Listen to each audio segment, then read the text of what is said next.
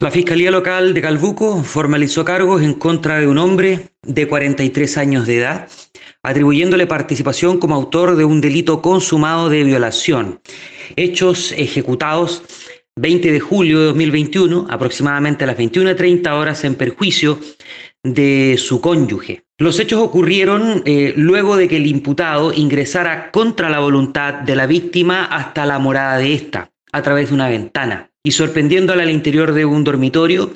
la agredió, la violentó y eh, la agredió sexualmente, para luego huir del sitio del suceso. Los hechos eh, fueron ejecutados mientras hijos menores de edad del matrimonio se encontraban en otras habitaciones, quienes finalmente informan la situación a personal de carabineros, los que arriban al sitio del suceso y detienen al imputado en situación de flagrancia. Una vez informada la Fiscalía Local de Calbuco, se dispuso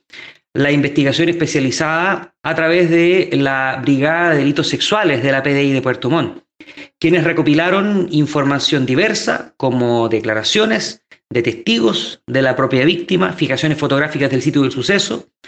y aquello, en conjunto con la información eh, recopilada por Carabineros, fue puesta en conocimiento del juzgado de garantía de esa comuna. Fue así que el magistrado Rodrigo Riquelme, ponderando las pruebas consideró el hecho acreditado y la libertad del imputado un peligro para la seguridad de la sociedad, por lo que dispuso su prisión preventiva. Adicionalmente, fijó un plazo de investigación de 100 días.